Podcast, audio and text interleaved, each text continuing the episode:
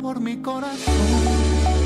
La forma en la que leemos el mundo que nos rodea determina nuestra actitud y en consecuencia nuestro destino.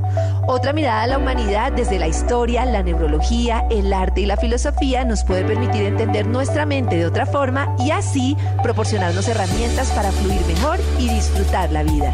Bienvenidos a Revolución Mental con Karen Vinasco en Vibra. Hoy es lunes, son las 4 y 4 de la tarde y como todos los lunes estamos en esta revolución mental hoy con un tema súper interesante que tiene que ver con reconocer lo que sentimos para poder ser libres.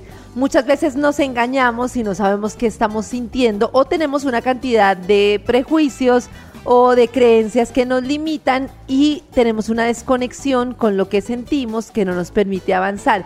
Pues hoy vamos a hablar de eso, de cómo reconocer lo que sentimos, de cómo entender que el cuerpo nos habla y que muchas veces cuando no le ponemos atención pues nos grita más y más duro como pidiéndonos a gritos que escuchemos qué es lo que está pasando. En este concepto de que somos mente pero también somos alma, también somos espíritu, también somos salud, o sea cuerpo, estamos todo integrado.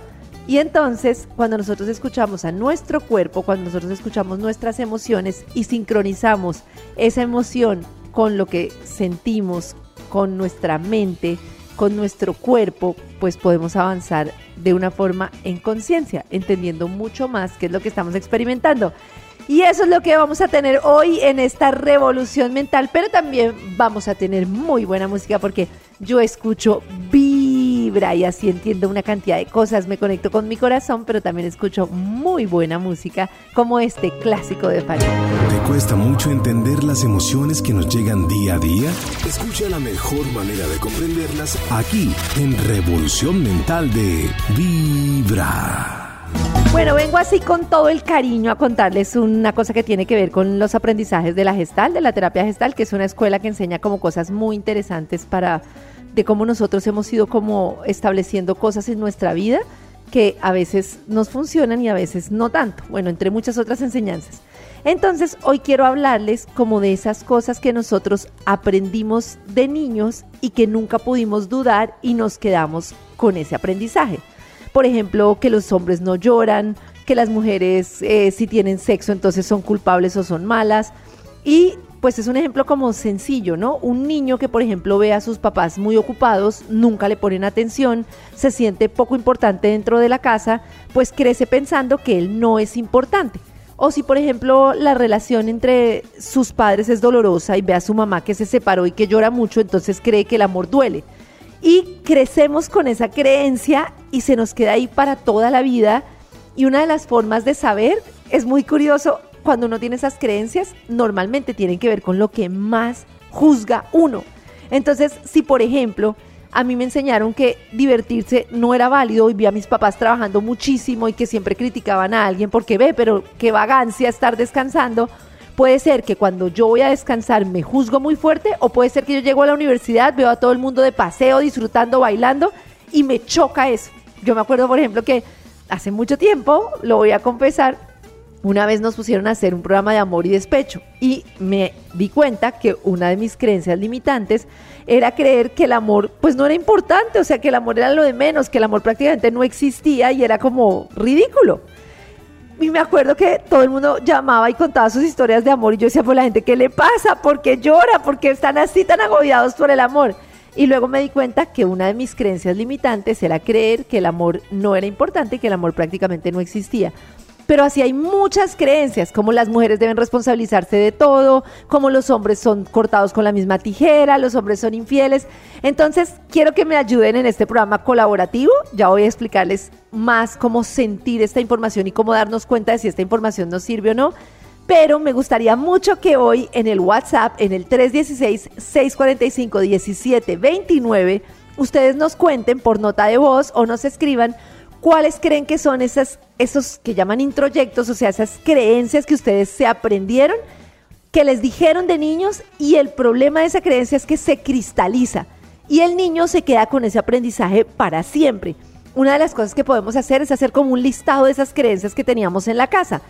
Y entonces hago como un listado de las creencias, ¿no? Entonces yo creo que hay que trabajar mucho, que el sacrificio vale la pena, que los hombres son infieles, que el amor no es importante, los empiezo a escribir y luego me pongo a pensar de dónde viene esta creencia. Ve, tal vez esto lo pensé porque vi a mi mamá hacer esto de niña, esto lo pensé porque en la casa me trataban así.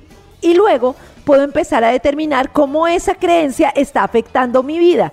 Y entonces digo, ve, esto será que me sirve o no me sirve? ¿Será que creer que descansar es malo me sirve o no me sirve? ¿Será que creer que la vida es sacrificio me sirve o no me sirve?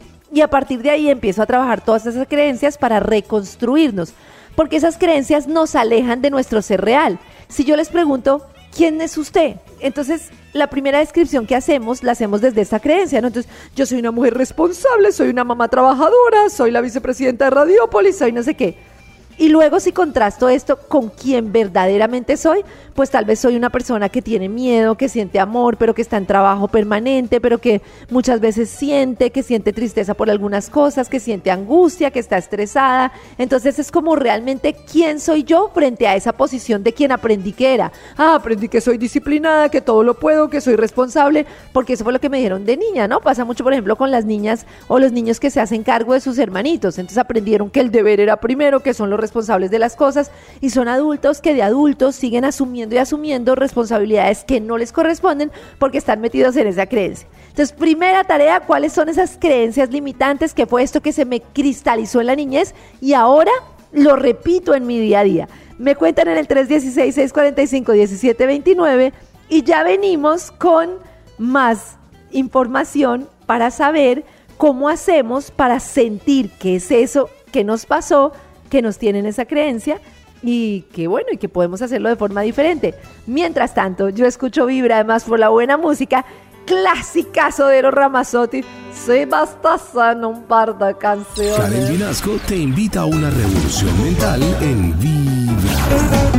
Bueno, una de mis creencias más arraigadas desde muy pequeña, gracias a mis padres, eh, era siempre eh, como tratar de conseguir al hombre a un hombre que sea que iba a ser el papá de mis hijos, el único hombre, por decirlo así, ese era como mi visual.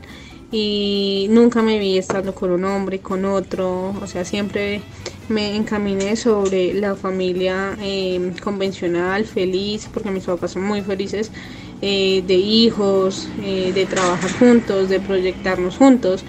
lo digo es porque, digamos, ahora, pues yo llevo desde los 15 años con mi esposo. Eh, llevamos ya 13 años juntos no he tenido otra pareja. Entonces a veces me culpo a mí misma por, como dice la, sociedad, de no haber vivido más, de no haber estado con más hombres o, estar tanto tiempo como con el mismo hombre. Pero pues realmente yo me siento muy feliz, estoy bien, estoy feliz, pero pues sí, a veces digo cómo hubiera, cómo hubiera sido mi vida si eh, no hubiera hecho caso a esa, a esa creencia y hubiera estado, digamos que en una relación, después en otra y así, creo que mi vida sería muy diferente, pero realmente no cambio la vida que tengo. Ay, qué linda, además, de toda la vida. Pero está muy bien como ese paso de identificar la creencia, ¿no? Porque fíjense que si, si como, como tú nos cuentas, estás dentro de esa creencia, pero en este momento te sienta muy bien pues está perfecto. Digo, es más complejo cuando estamos dentro de una creencia que nos está haciendo daño. Supongamos que tu relación matrimonial fuera un desastre, pero que tú tuvieras tan fuerte la creencia sin identificar de que es para toda la vida que inconscientemente como que luchas para que sea para siempre. Y es que una de las cosas es que a nosotros nos da mucho miedo como sentir. Y por eso es muy importante empezar a quitar ese miedo a sentir y a tomar la vida con todo muchas veces el problema no es ni siquiera el miedo, sino tenerle miedo al miedo. O sea, uno cree que el problema es tener miedo, pero el problema es que yo le tengo miedo al miedo o le tengo miedo al dolor. Y entonces, ¿cuántas personas, por ejemplo, no terminan una relación por no sentir dolor? Una relación no como la que ella nos cuenta, no, una relación en la que la están pasando mal o la estamos pasando mal, no la terminamos por el miedo al dolor y terminamos prolongando ese dolor por mucho tiempo por no enfrentarnos al tema del dolor. Y fíjense que el duelo es eso, el duelo es darle un espacio al dolor, dar un espacio para que el dolor esté. Cuando yo le doy un espacio a la emoción, sé que algo me duele, pero tengo la convicción de que voy a poder afrontar ese dolor, eso me da mucha tranquilidad para poder pasar un momento, como entender que la vida tiene momentos dolorosos, momentos de miedo, momentos de rabia y que me funcionan a mí. A mí me funciona la rabia porque es una forma de poner límites. Me funciona el dolor porque cuando saco el dolor de alguna manera voy sanando. Entonces es como dejar de tener ese miedo al miedo, esa rabia cuando tenga rabia, ese, esa sensación de no querer que tener tristeza para poder yo ponerme y decir, este es el dolor, este dolor está aquí y le voy a dar su espacio para que salga. Una vez ese dolor puede salir, yo puedo avanzar más rápidamente. Tengo esta rabia aquí, me molesta y le doy el espacio para que salga. Entonces, pues la vida es, es como es, la vida es como es y yo necesito tomar la vida con todo. Es, no, no se me ocurre una vida que no tenga duelos, no se me ocurre una vida que no tenga espacios de miedo, no se me ocurre... El problema es cuando nosotros intentamos no identificar eso que nos pasa, sino que lo guardamos, lo guardamos, lo guardamos o lo ponemos en el exterior. Entonces yo todo el tiempo, por ejemplo, tengo miedo a que me traicionen y todo el tiempo estoy pensando es que este me hizo esto, es que este me hizo esto, es que esta persona me hace lo otro o simplemente me ocupo y me ocupo de todos menos ocuparme de mí. Entonces es como muy importante empezar a ver cómo se siente esa emoción en mi cuerpo.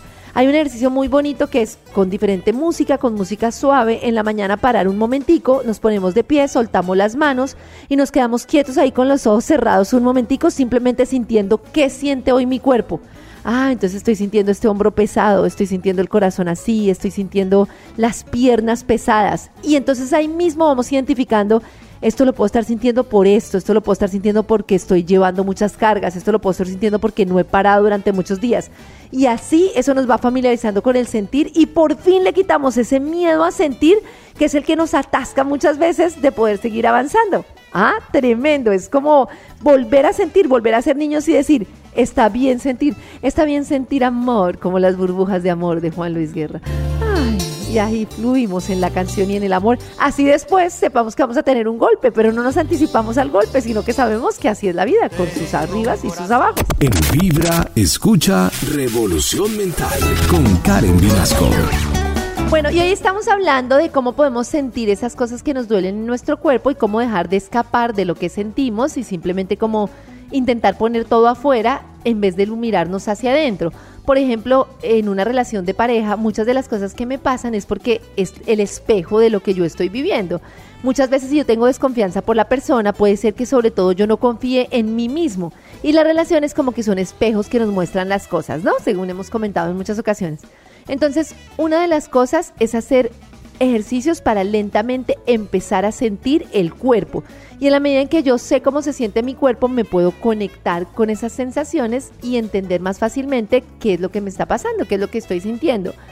Una de las cosas que pasa es que nosotros en algún momento cuando sentimos como mucho dolor o mucha rabia, especialmente por el manejo de niños, de pero porque estás llorando, pero porque estás triste, de hecho un bebé cuando llora ahí mismo lo empiezan a menear así como para que no llore y hacer una cantidad de cosas como porque nos incomoda la emoción que tiene que ver con llanto, con tristeza, con rabia. Entonces nosotros aprendimos como a cortar lo que sentimos rápidamente o también porque el impacto de lo que sentimos era muy fuerte y nos dolió tanto que dijimos como no, bloqueo, bloqueo, bloqueo y hago un bloqueo que hace que yo me desconecte de mi cuerpo. Una de las señales de que yo estoy desconectado con mi cuerpo es que no sé cuando tengo sueño no respeto cuando tengo sueño, cuando tengo hambre, me doy cuenta ya cuando estoy en hambre extrema o como, como, como mucho porque hago que ni siquiera me di cuenta cuando mi cuerpo ya está satisfecho. Bueno, una cantidad de cosas que nos tienen en desconexión, que trabaja y trabaje sin parar una cantidad de cosas. Entonces, la conexión empieza a establecerse con pasos pequeños que es empezar a sentir, por ejemplo, los pies sobre el piso, empezar a poner las manos sobre los muslos y empezar a sentir, ah, así se sienten las manos en los muslos, empezar a poner, por ejemplo, la mano en el corazón cuando tenemos miedo y empezar a sentir. Cuando nosotros hacemos esos pequeños ejercicios, nos conectamos con el cuerpo y es como hago silencio un momentico y empiezo a escuchar qué estoy sintiendo en el estómago, qué estoy sintiendo en el pecho, y hago diferentes paradas a lo largo del día. Entonces paro a lo largo del día y digo, uy, madre, estoy tensionando los hombros de una manera fuertísima, estoy apretando la mandíbula, estoy, no sé, estoy como haciendo este gesto con las manos. Y hay muchos gestos que nos hablan de lo que sentimos. Por ejemplo, cuando empezamos a acariciarnos una mano con otra, puede ser que necesitamos parar y estamos necesitando como consentirnos un poquito. Si estamos apretando algo, puede ser que estamos como en mucho miedo, entonces necesitamos como relajarnos. Y cuando relajamos el cuerpo, pues ahí mismo se relaja la mente. Entonces, una de las tareas, y esta que vamos a decir ahorita, es parar un momentico, ver, hacer como un escaneo de mi cuerpo, cómo estoy, cómo me siento, y cuando yo paro, identifico cómo está mi cuerpo, pues entonces puedo empezar a modificar una cantidad de cosas que se están dando durante el día, que está aumentando el nivel de estrés y que cuando yo lo siento puedo como bajarlo, centrarme en la respiración y llevar como mi mente y mi cuerpo a un lugar diferente. Esto es revolución mental. Revolución Mental en Vibra. Karen Vinasco te invita a una revolución mental en Vibra. Está muy chévere todas las creencias limitantes que nos envían a nuestro WhatsApp 316-645-1729 y nos dicen, aprendí que el amor es para toda la vida y que la mujer es la que debe tener la rienda de la casa, el hombre se atiende en todo lo que necesiten. Menos mal, ya sé que eso no es cierto y que todo es de manejo bilateral. Uy, tremendas esas creencias que además son culturales de que las cosas deben ser de esta manera.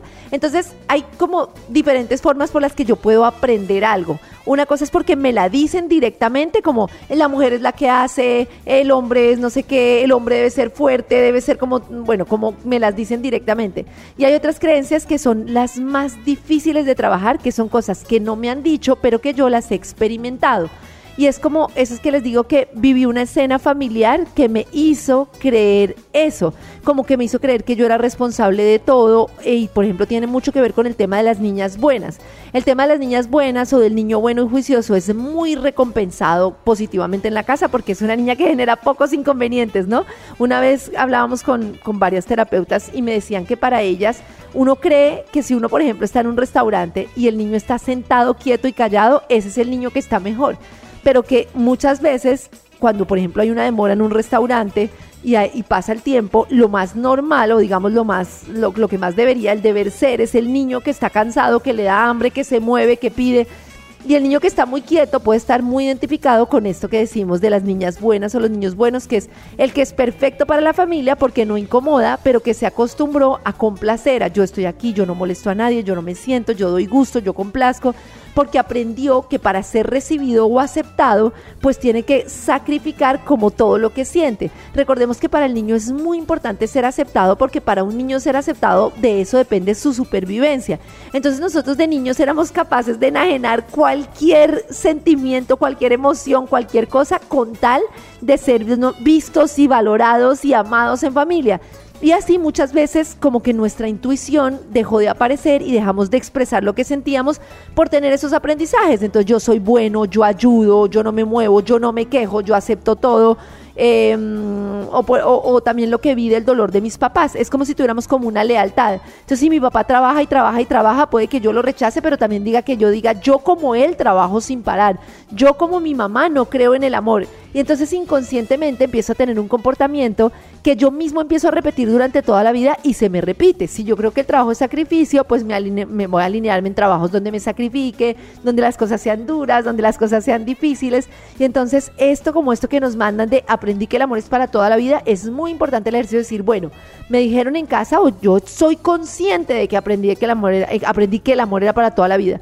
Y ahora puedo hacer el ejercicio de decir, ¿esto me sirve o no me sirve? De pronto estoy en esta relación la que no soy feliz, pero no soy capaz de moverme por este aprendizaje.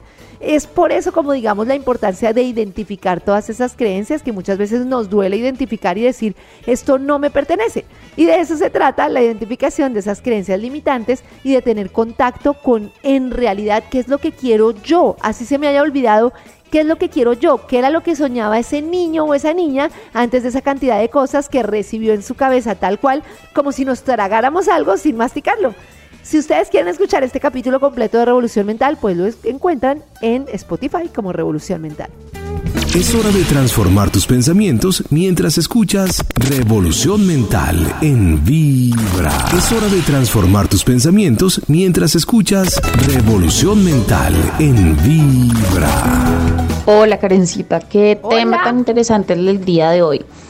Pues la creencia, la que a mí me inculcaron de niña, era que yo tenía que responsabilizarme por toda mi familia. Entonces, responsabilizarme por mi mamá cuando yo creciera, por mis hermanos y velar porque a ellos no les faltara nada.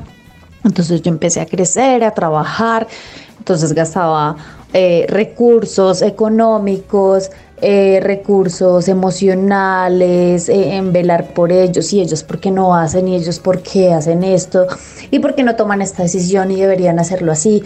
Y era un agotamiento terrible hasta que, pues nada, los convertí también en unos seres súper desagradecidos conmigo y pues no, pues las relaciones se fragmentaron muchísimo por eh, tener eso en mi conciencia. Mi corazón no late, mi corazón vibra. Me encanta ese punto en el que tú dices, yo los convertí en unos seres súper desagradecidos. Y no porque nos demos duro, que es una cosa que hacemos muchas veces y nos damos como así, como rejo, sino porque eso que tú haces y que tú identificas es como el paso para poder vivir la vida que yo quiero. Y cuando uno escucha a muchas personas, incluso nosotros mismos, que nos quedamos en la queja de que es que la gente me hace esto, la gente me hace lo otro en el momento en el que tú dices, es que yo los convertí en eso, estás identificando una cosa maravillosa y es que yo con mis comportamientos determino muchas cosas que pasan en mi entorno. Cuando yo le hago todo a las personas, cuando yo me responsabilizo de los dolores que le corresponden a otras personas, de las tareas que les corresponden a las otras personas, yo me siento cargado, pero yo soy yo mismo quien estoy generando esa dinámica. Entonces yo acepto qué fue lo que pasó, no, que de niña yo para ser aceptada lo hacía o que lo aprendí así de niña. Entonces empiezo como a activar ese semáforo.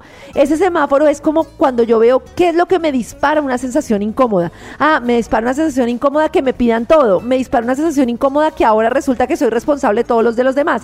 ¿Cuáles son esos semáforos a lo largo del día? Me dispara a ver que me hacen esto, me dispara a ver esto. Entonces ahí yo puedo decir, ve, esto es lo que me está incomodando en mi vida, de qué manera yo internamente lo vivo porque es que la primera relación es con nosotros mismos. La primera relación con, no es con mi pareja, no es con el otro, es conmigo. Y cuando yo puedo tener una relación sincera conmigo que diga, venga, yo he venido complaciendo a la gente para ser aceptada, el niño tiene que debatirse como entre ser leal a él mismo, ser auténtico o ser aceptado, reconocido y amado. Y casi siempre lo que hacemos es, dejo de lado lo que yo quiero porque lo que más me importa es ser amado. Pero el problema es quedarnos como aferrados a eso que cristalizamos y a ese niño que hizo que generara como unos comportamientos, ese entorno que hizo que generara como un comportamiento en el que me quedé amarrado y entonces me quedé creciendo como un adulto que no confía, como un adulto que se hace responsable de los de los demás, como un adulto que no cree en sí mismo, como un adulto que tiene una cantidad de cosas que justamente de eso se trata el trabajo personal. Venga, ¿qué fue lo que yo aprendí? ¿En qué fue lo que me quedé enganchado? Dónde me llegó esa creencia y es muy bonito como cuando uno identifica esos patrones que repite y repite, puede empezar a pensar en qué momento de mi vida cristalicé este aprendizaje. Ah, entonces yo aprendí que yo soy el culpable o que yo soy el responsable. Y entonces ahí genero, como decíamos el otro día en el Instagram, en Karen Vinasco Vibra, genero entonces el mantra al revés. Yo no soy responsable de los demás. Entonces cada vez que me piden algo puedo repetirme internamente, es que yo no soy responsable de los demás, yo no soy responsable de los demás. Entonces aprendo a decir no, a tener límites. Y ahí es cuando empiezo a, a vivir la vida que yo quiero vivir y no la vida que traigo inconscientemente. Y muchas veces me dicen, ¿yo qué hago para empezar a hacer eso? ¿Yo qué hago para empezar ese cambio? Y eso que nos dice, que nos dices tú es maravilloso porque lo primero que yo hago es tener conciencia de lo que estoy haciendo. Cuando yo tengo conciencia de eso que estoy repitiendo, ya a partir de ahí es el primer punto para identificarlo y para empezar ese cambio que todos estamos buscando para poder vivir más alineados con nosotros mismos, para poder salir de ese que creo que soy yo, el que da gusto, el buena gente, el bonachón o el no sé qué o el miedoso o el angustiado, a salir a esa persona que yo en realidad quiero ser. Y es más bonito ese proceso, es increíble. En Vibra, escucha Revolución Mental con Karen Vinasco. Revolución Mental en Vibra. Hola, hola Karencita, pues yo te cuento que principal, no sé si ya fue creencia o, o el ver que siempre fue así desde que tengo uso de razón, eh, la inseguridad el no poder expresar o decir exactamente cómo me siento, que no me gustaba, pues desde que era muy niña, ¿no?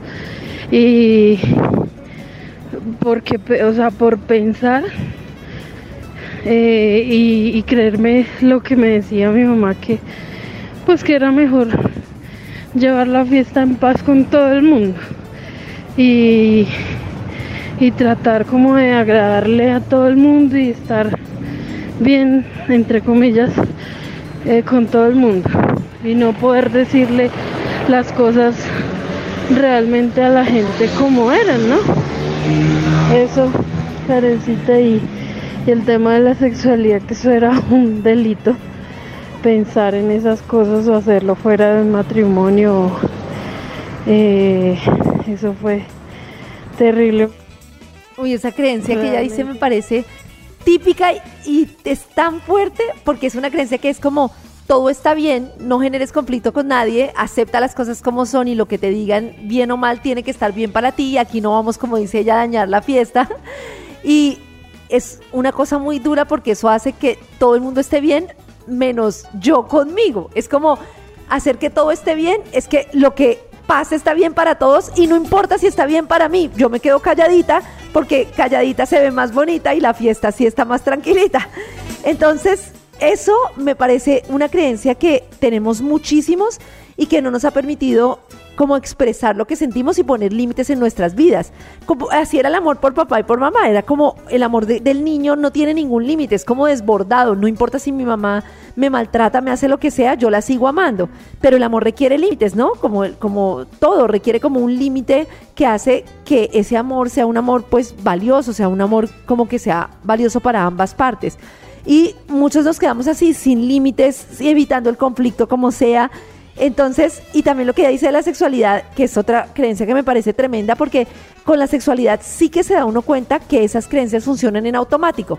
Puede que yo quiera tener otro comportamiento sexual, pero lo tengo tan arraigado y tengo tan cristalizado que está mal lo que voy a hacer, impide el disfrute. Y esa es una de las características típicas de esas creencias o esas cosas, que esos introyectos que se nos quedaron.